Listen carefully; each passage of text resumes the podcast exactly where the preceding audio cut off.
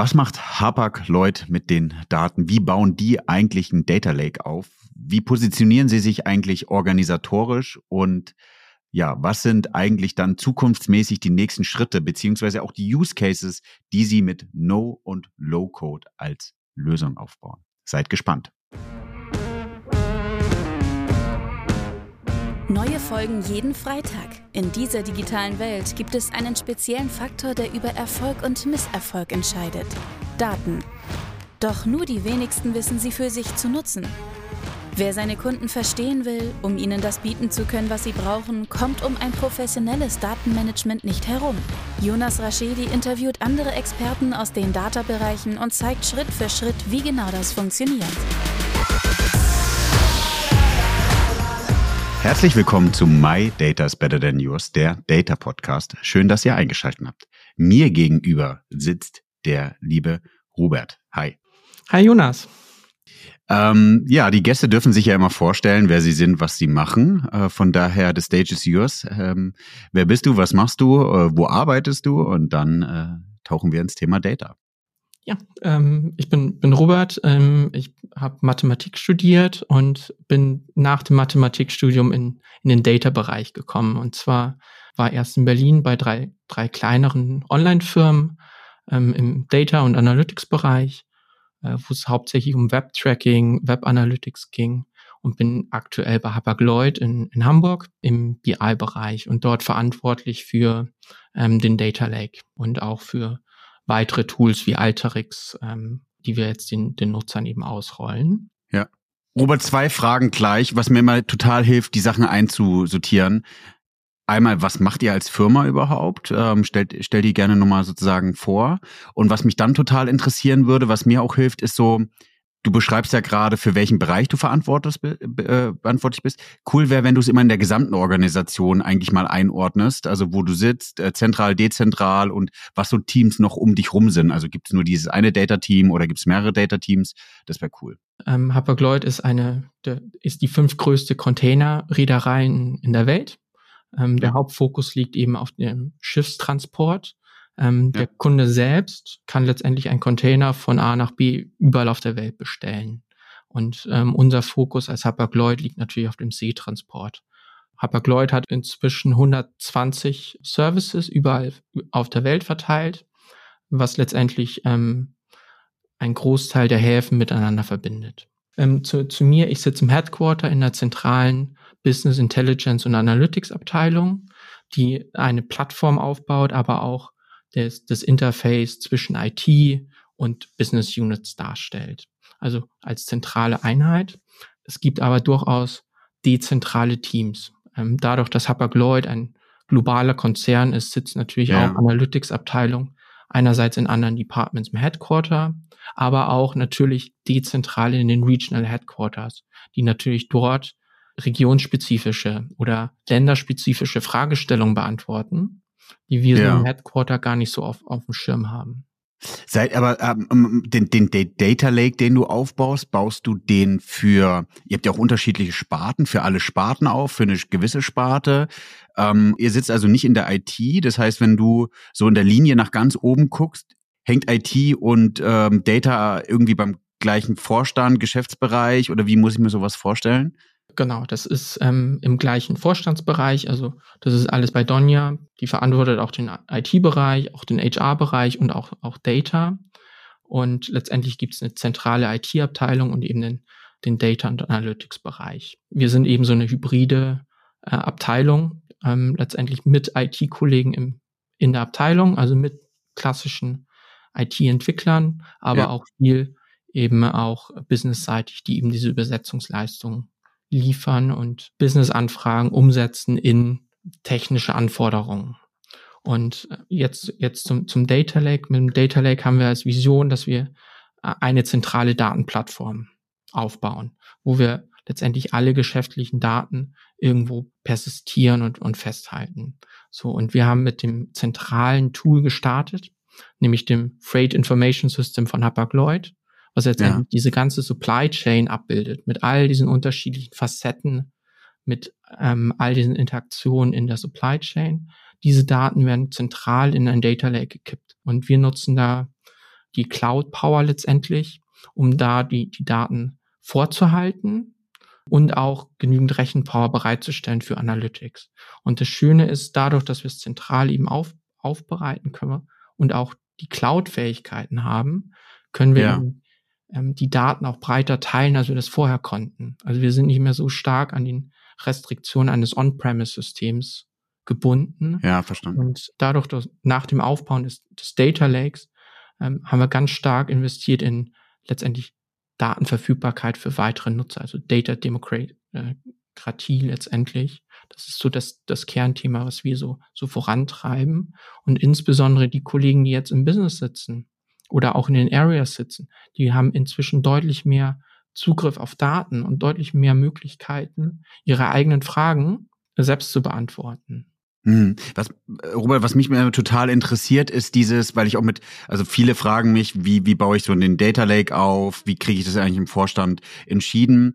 Und äh, ich bin ja immer so frech, mach's mir vielleicht, vielleicht vermeintlich leicht und sage, eine zentrale Plattform, wenn du darüber diskutierst, musst du eigentlich darüber diskutieren, brauchst du überhaupt eine IT-Abteilung, weil das so mandatory aus meiner Sicht geworden ist. Ähm, jetzt nochmal so zwei Schritte zurück. Was war bei euch so der Case, Kannst du sagen, was war so der Kipping Point, dass ihr gesagt habt, jetzt bauen wir zusätzlich zu diesem Informationssystem, wo eure Value Chain eigentlich drin liegt, Supply Chain drin liegt, eigentlich nochmal einen zusätzlichen Data Lake auf, der ja auch Zeit und Geld kostet und, und, und kannst ja mal sagen, wie viele Leute es sind. Es ist, ist eigentlich erstmal ein Investment Case. Ja, es ist tatsächlich ein Investment Case, das ist richtig. Ähm, ein, ein großer Treiber war Datenverfügbarkeit.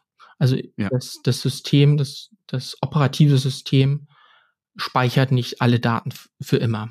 Für analytische Zwecke will man aber weit in die Vergangenheit zurückgehen. Ja. Und wir hatten da auch in der Vergangenheit einfach Bereiche, die wir nicht persistiert haben und dann waren sie nicht mehr für Analytics verfügbar.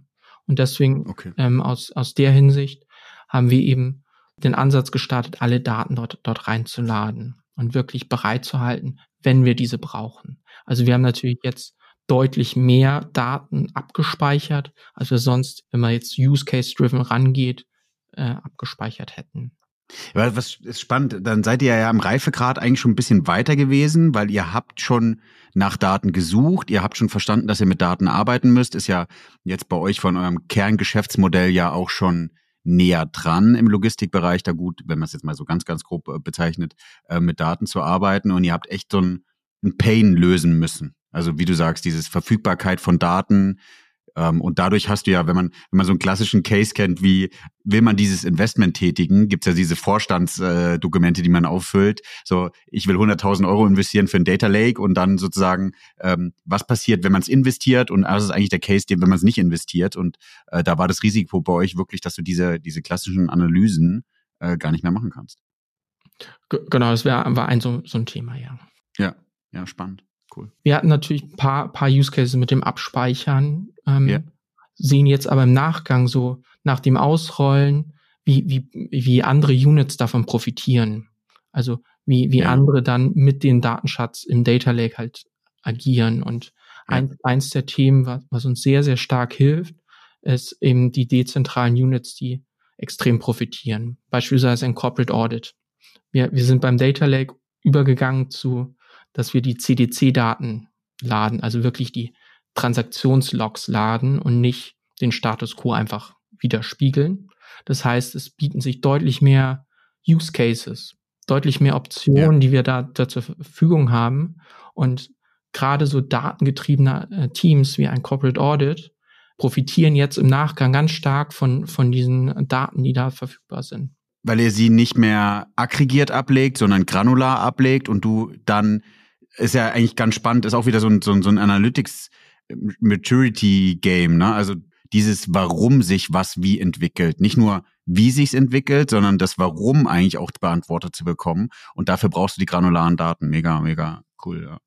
Das heißt, es erkennt, also ihr, ihr ähm, purzelt ist vielleicht, hört sich negativ an und hat nicht dieses, äh, aber ihr, ihr schafft recht schnell dann schon den Use Case zu erweitern und mehr Benefit aus den jeweiligen Daten zu generieren. Sehr nice, ja. Wie, wie groß muss ich mir euer Team vorstellen? Also äh, gab ja irgendwann sozusagen Big Bang, die, die Erde ist entstanden oder der Data Lake ist entstanden. Mit wie vielen Leuten habt ihr da geplant und wie, wie entsteht eigentlich, weil ich finde dieses Zusammenspiel zu Use Case und wann kriegst du in welchem Moment dann wieder richtig den Case, dass du weitere Personen investierst, weil du musst ja wieder weitere Leute haben, weil da hast du jetzt im Nebensatz drüber gesprochen, dieses ähm, über Länder ausrollen, das ist ja nicht mal äh, schnell kopiert. Ich glaube, wir haben vor, vor vier Jahren angefangen, so richtig loszulegen damit, mit einem Aufbau ja. in, in Danzig, mit dem weiteren IT-Standbein. Also vorher war es die IT nur in Hamburg und ja. in, in Danzig ist jetzt ein Technologiecenter entstanden mit einer ganz starken IT. Und dort sind halt sukzessive Teams aufgebaut worden und äh, re relativ früh ist auch das Data Lake Team dort entstanden mit sieben bis, bis neun äh, Mitarbeitern dort ähm, die, die das eben federführend äh, vorantreiben. Das leitest aber du, richtig? Das ist, das ist dein Team? Das, also ich bin auf der, der Business-Seite der, der Product Owner, also die eher die ja, Schnittstelle okay, ja, zwischen, ja. zwischen der IT und dem Business. Also eher die, die Requirements vorgeben, wo wollen wir hin, was, was sind so okay. die, die Visionen, was wollen wir erreichen und weniger so im, was heißt es konkret? Also was muss, muss an Technologie dann gemacht werden, was muss da konkret in den einzelnen IT-Themen gemacht werden. Ist auch spannend, weil das zeigt eigentlich, überlege ich gerade, spreche ja viel zu wenig, ich bin ja eher dann eher so glo äh, global, meistens mit Hub-and-Spoke-Modell, aber wie baust du deine Metall auf? Weil der Gedanke, der mir jetzt gerade kommt, mit einem Business Owner, mit deiner Rolle, die du ja jetzt gerade platzierst, dadurch hast du ja eigentlich gewährleistet, dass das Business die IT- und Data-Themen vorantreiben, was gar nicht das, damit unterstelle ich nicht, dass die IT das nicht kann, aber damit ist gewährleistet, dass das Business ja auch dafür sorgen muss und die Verantwortung dafür hat, Daten zu nutzen, um erfolgreich zu sein. Ja, genau, genau. Und genau ja. aus dem der Ecke kommt auch die, dieser Push. Also gerade das Business, ja. ähm, das merken wir ganz stark, ist sehr, sehr datengetrieben. Also will sehr, sehr ja. viel wissen cool. über, über, über das Geschäftsmodell. Und dort, dort passieren sehr, sehr viele Analysen über, überall. Und es ist, ein, wir, wir spüren recht großen Druck auch, mehr Daten onzuboarden, mehr Daten verfügbar zu machen weil eben mehr und mehr Use Cases eben aus äh, aufpoppen und weitere Use Cases eben gibt. Ja.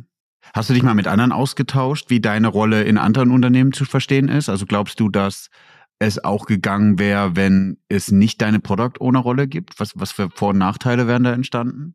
Ob es jetzt wirklich genau an der Position sein müsste oder nicht, ähm, ist so, ja. die, die, Frage. Aber ich glaube, die, diese Rolle, die ich da ausfülle mit Übersetzen von ja. irgendwie Business-Anforderungen hin zur, zur IT. Ja. Das, das, ist so eine der Kernauf Kernherausforderungen ja. in, in, in dieser modernen Welt, weil letztendlich gerade je komplexer es wird, desto größer wird das Team, desto größer wird, ja. wird die Herausforderung und ähm, desto mehr muss man irgendwie diese unterschiedlichen Sichtweisen zusammenbringen. Und man muss viel ja, übersetzen spannend. von der IT, von diesen Cloud-Technologien hin zu, zu einem Business.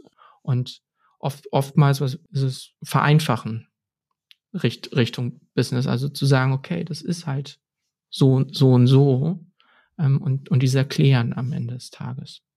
Und da, das muss eben, glaube ich, jemand aus, ausfüllen in irgendeiner Art und Weise. Ja, ich sehe extrem viele Parallelen zu den zu IT.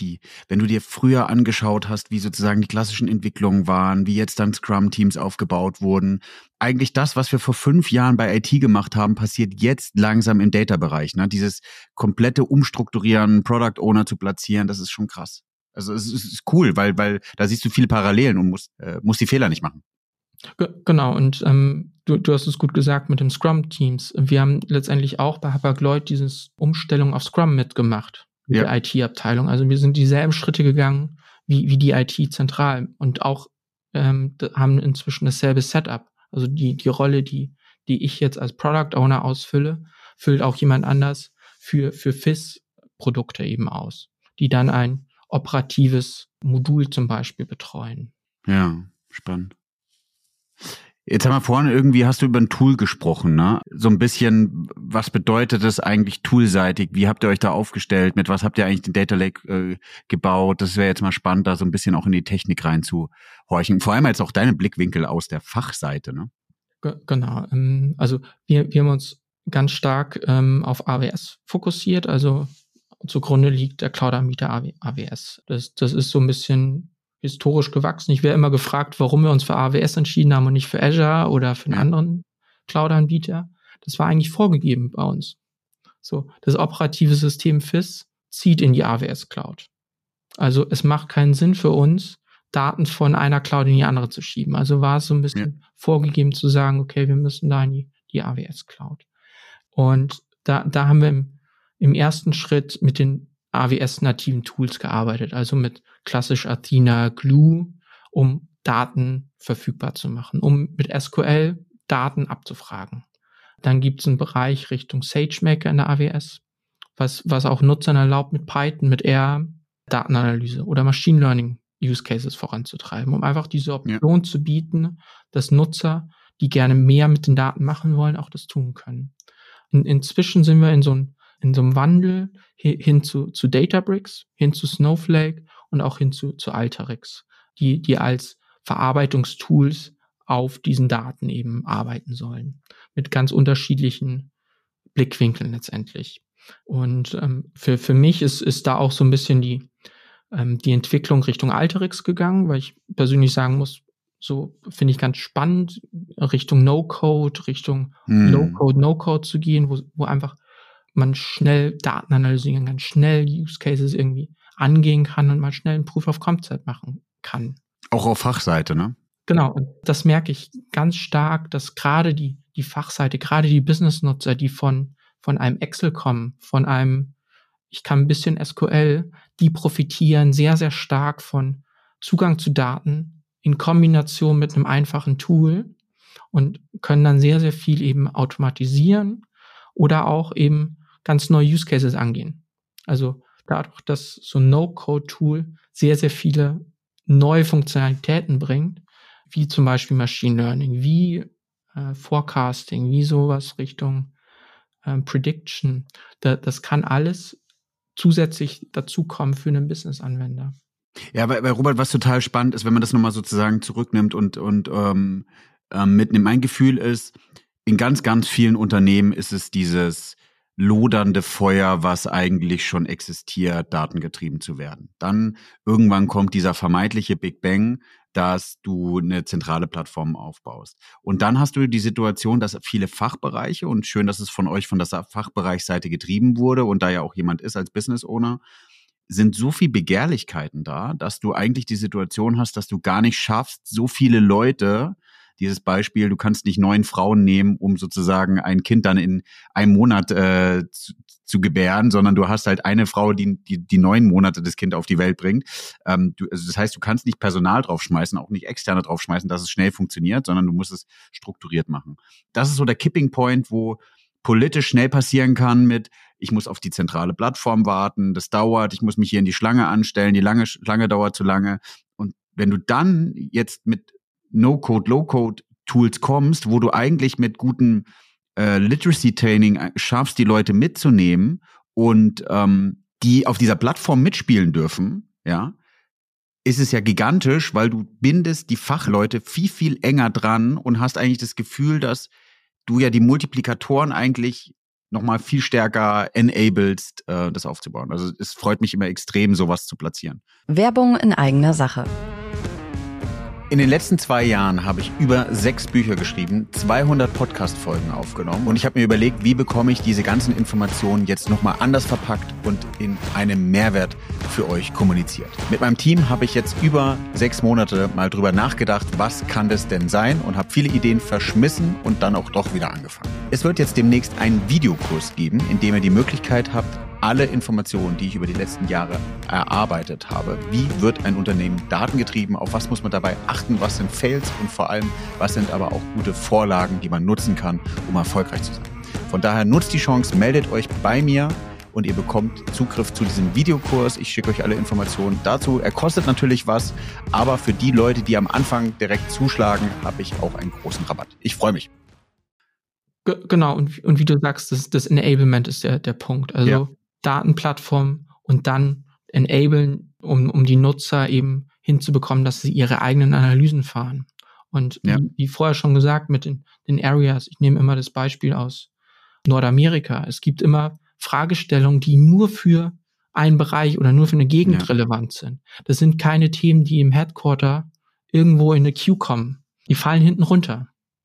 So, und das. Beispiel in Amerika sind zum Beispiel die Aggregatoren am, an den Reefer, an den Kühlcontainern, die, die halt eine ex, externe Stromzufuhr brauchen. Das braucht man in Europa nicht. Das braucht man auch in, in Asien nicht. Das braucht man wirklich nur in, in, Nord, Nordamerika.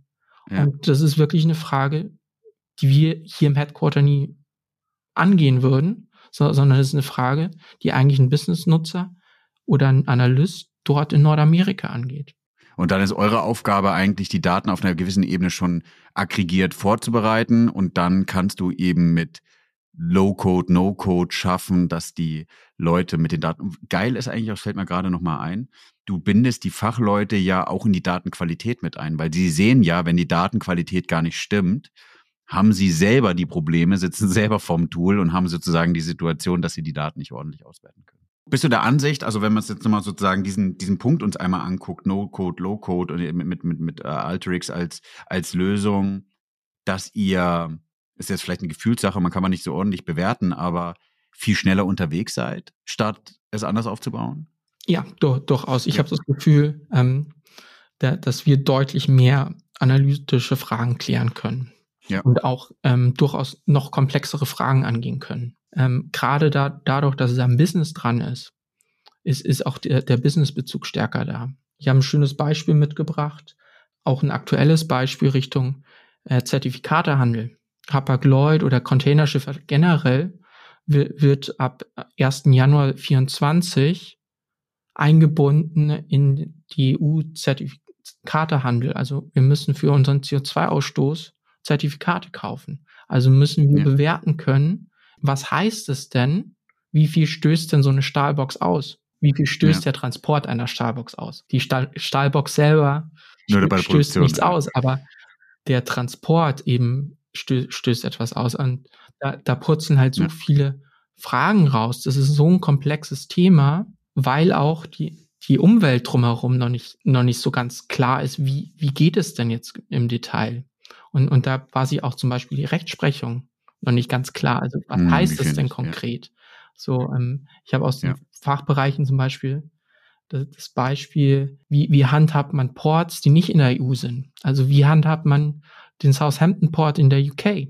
Gehört der jetzt dazu? Wie bewertet man den? Da, das sind so, so Fragestellungen, die, die haben sich eben erst im, im Zuge dieses Projekts irgendwo geklärt, wie man das analytisch eben macht. Ähm, und Ja. Da hat es natürlich sehr, sehr viele Vorteile gebracht, dass man mit so einem einfachen Tool auch Szenarien rechnen konnte, mal schnell was anpassen konnte. Was passiert, wenn es drin ist? Was passiert, wenn es nicht drin ist? Sel- Selbes gilt übrigens auch für, für Tangier in Algerien, was relativ nahe als, als Port an der Europäischen Union dran ist. Wie, wie handhabt man den? Ja. Also ka- kannst du uns einmal mitnehmen, die Hörer und Hörerinnen, wie, wie geht ihr so Projekte an? Weil es ja spannend sozusagen aus deiner Produkt-Owner-Sicht das zu machen. Wie kriegst du Anforderungen? Wie, wie streust du es dann in Team? Wie hilft dann No-Code, Low-Code sozusagen? Aber welche Vorbereitungssachen muss man da eigentlich auch machen?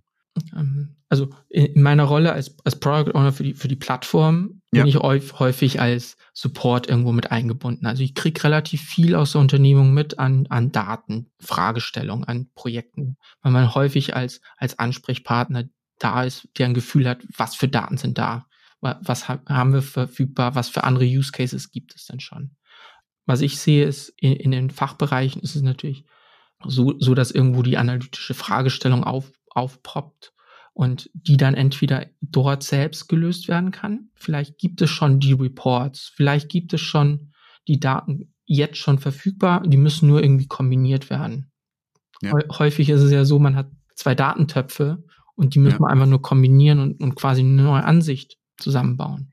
Und es wäre aber dann mit No, also dann wäre mit Alterix als Lösung, wer wollt ihr sozusagen diesen Self-Service schon etablieren, dass die Leute dann darauf zugreifen und dann diese Fragestellung selber be beantworten können? Genau. Dann kriegst du aber auch von der Anforderung ja klassisch gar nichts mit, weil dann machen die ihr eigenes Ding und das Projekt läuft sozusagen, ohne dass du die Aufmerksamkeit davon hast, also oder Kenntnis bekommst. Ja. das, das ist ein guter Stichpunkt. Also es geht tatsächlich ganz stark Richtung mehr Sel- Self-Service. Also ähm, das sieht Ja. man auch mit den BI Frontend Tools. Wir haben ganz stark ClickSense im, im Einsatz und dort sieht man auch stärker die, diese Self-Service-Funktionalität. Und auch bei Power BI oder Tableau sieht man genau diese Self-Service-Funktionalität, damit ja. Business-Nutzer tiefer in die Daten reingehen können, selber mehr machen können. Und genau das, das sehen wir auch mit Alteryx oder mit, mit anderen Tools, da, dass Business-Nutzer viel stärker eigene, eigene Fragestellungen selbstständig lösen können. Wenn es dann komplizierter wird, dann gibt es natürlich die BI-Abteilung, die, die dann ja. unterstützen, um kompliziertere Fragestellungen quasi anzugehen. Und dann eben auch so, so ein Projekt draus entwickelt. Das dann in, entweder in einem Alteryx Workflow, in einem Alteryx Datenpipeline endet. Das kann aber auch in einem Report, zum Beispiel in ClickSense enden. Oder eben ja. in einem PDF-Report.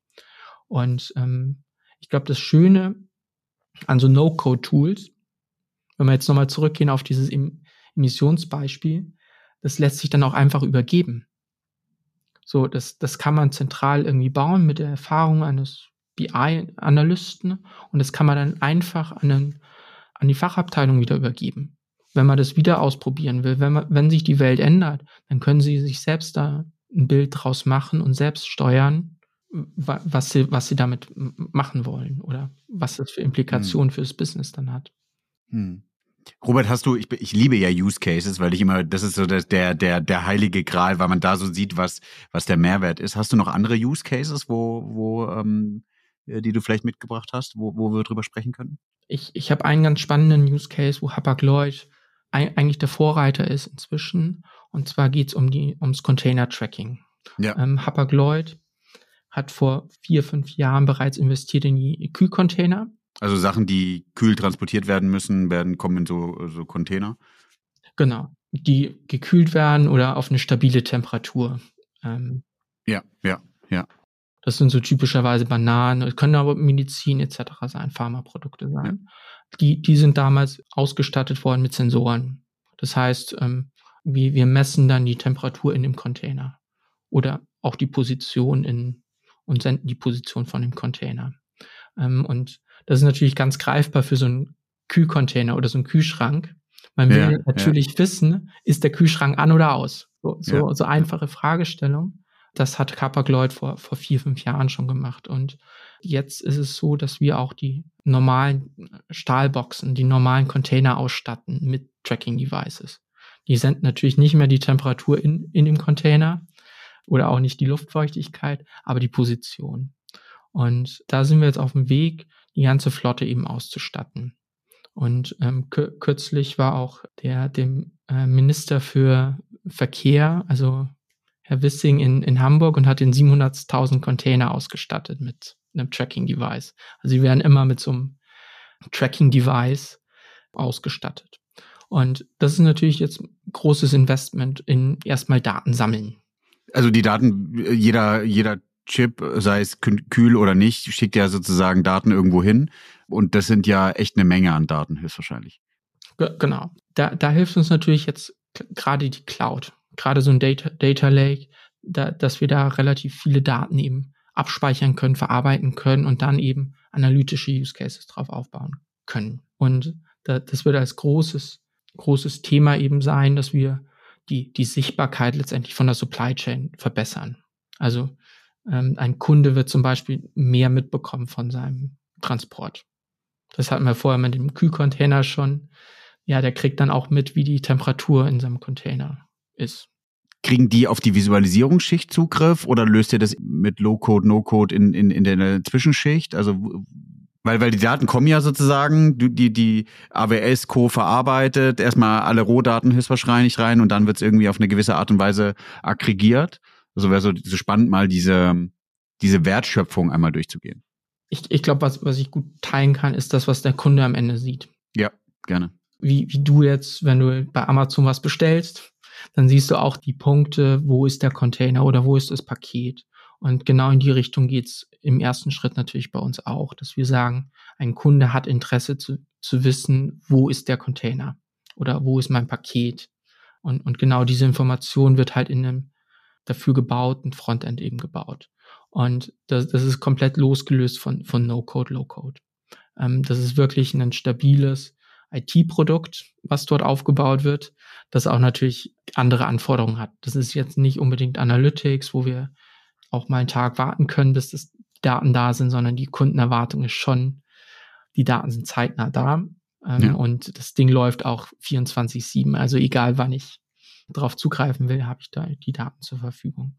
Ähm, also das, das ist eher so der, der operative Teil, der da, da sichtbar ist, Richtung Kundenseite. Intern natürlich, da macht es natürlich deutlich mehr Sinn, jetzt mit einem Alterix die Daten zu, ver zu verarbeiten. Und ähm, Alterix kommt tatsächlich auch aus dieser Geospatial-Richtung und ist sehr, sehr stark auch mit diesen Punkten und, und kann auch gut Daten und, und gerade Geokoordinaten verarbeiten. Und da kann man relativ viel dann auch aus den Daten raus, rausholen. Und dann den internen Leuten zur Verfügung stellen, weil das eine, was du jetzt gerade beschrieben hast, ist sozusagen Endkunde, wo ist mein Produkt? Und das andere ist ja sozusagen, welchen Mehrwert könnt ihr den internen Stakeholdern zur Verfügung stellen?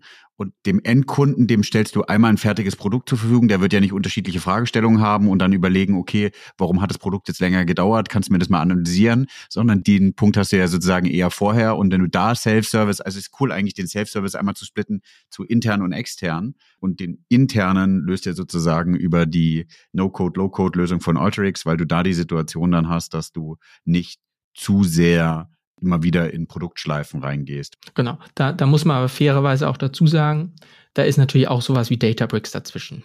Ähm, ein Alterix wird nicht in der Lage sein, hunderte Millionen von, von Datensätzen oder Punkten ne, zu verarbeiten, weil das lokal auf deiner Kiste läuft, so, sondern da wird man vor, vorher schon in irgendeiner Art und Weise mit, mit Databricks filtern, strukturieren und dann eben in irgendeiner Art und Weise gefilterte oder aggregierte Daten in Alteryx laden.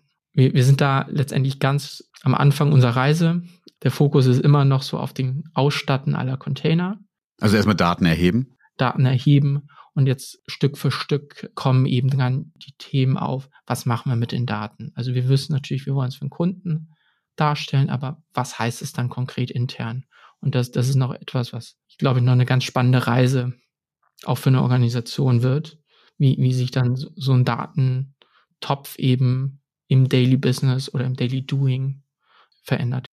Robert, wenn, wenn wir eine, in einem Jahr eine Podcast-Folge wieder aufnehmen würden, was glaubst du, wo würdet ihr stehen? Was für Veränderungen siehst du gerade kommen? Ich glaube, dass wir einerseits sagen können, wir haben alle Container ausgestattet als Hapag-Lloyd, dass wirklich jeder Container so ein Tracking-Device hat. Ich glaube auch, dass das Kundenprodukt ganz spannend, spannend sein wird. Also wenn sowohl der, der kleine Unternehmer als aber auch der Großkunde wird irgendwas mit den Daten irgendwo sichtbar haben. Und das wird, glaube ich, das, das Sichtbare sein nach, nach außen. Wie sich es in die, in die Firma selber entwickelt, das ist, glaube ich, noch recht, recht offen. Was immer hilft und vielen Hörern und Hörerinnen und was mir selber auch immer wieder hilft, wenn du jetzt in der Situation wärst, jemand anderes Tipps zu geben und zu sagen, achte auf das, mach nicht folgende Fehler und du sozusagen eigentlich zurückreist, ist ja so der Klassiker und dir selbst Tipps geben könntest. Was wären Tipps, und vielleicht auch ja Fehler, die du nicht mehr machen wollen würdest? Ich, ich glaube, als Tipp würde ich ganz stark diesen Change Management Punkt mitnehmen, also Leute mitnehmen. Also was wir letztendlich gemacht haben, ist eine, eine, eine Reise von On-Premise hin in die Cloud, von Tools, von bekannten Tools hin zu neuen Tools, Cloud-Tools, und vieles da Change Management, also vieles erklären, also Leute stärker ein, einbeziehen, mehr mitnehmen. Und dann auch stär stärker eben die, diese Vorteile von den Lösungen zu, zu erklären. Und sie dann eben mitnehmen und dann eben selbst enablen, das zu nutzen. Also so, so ein bisschen diese, diese Sorge zu nehmen, da kommt was Neues, da muss ich mich wieder einarbeiten, Daily Business ändert sich, da, das eben abmildern und wirklich das als, als Chance sehen und auch so, so zu verkaufen und sagen, das ist jetzt was Neues, bringt dir aber morgen, übermorgen so und so viele Benefits und du profitierst so, so stark davon.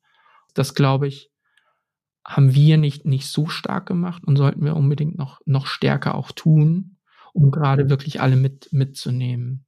Ja die kulturelle Transformation. Das ist, ähm, letztens habe ich mich mit, also ich mache ja gerne virtuelle Kaffee mit anderen Leuten und hatte mich mit einer Person unterhalten und die hat gesagt, dass sie nicht der Ansicht ist, weil wir oder ich bin der Ansicht, jede Euro, den du in Architektur investierst, da musst du den doppelten oder dreifachen Euro eigentlich auch in Organisationen, in Kultur stecken, weil Kultur wird total vernachlässigt. Das ist das, was ich ja gesagt habe. Was passiert eigentlich mit der Kultur, wenn du nicht Self-Service intern und extern anbietest? Ja, du wirst überrannt, du das Schatten-IT baut sich auf, da ist so viel Frust.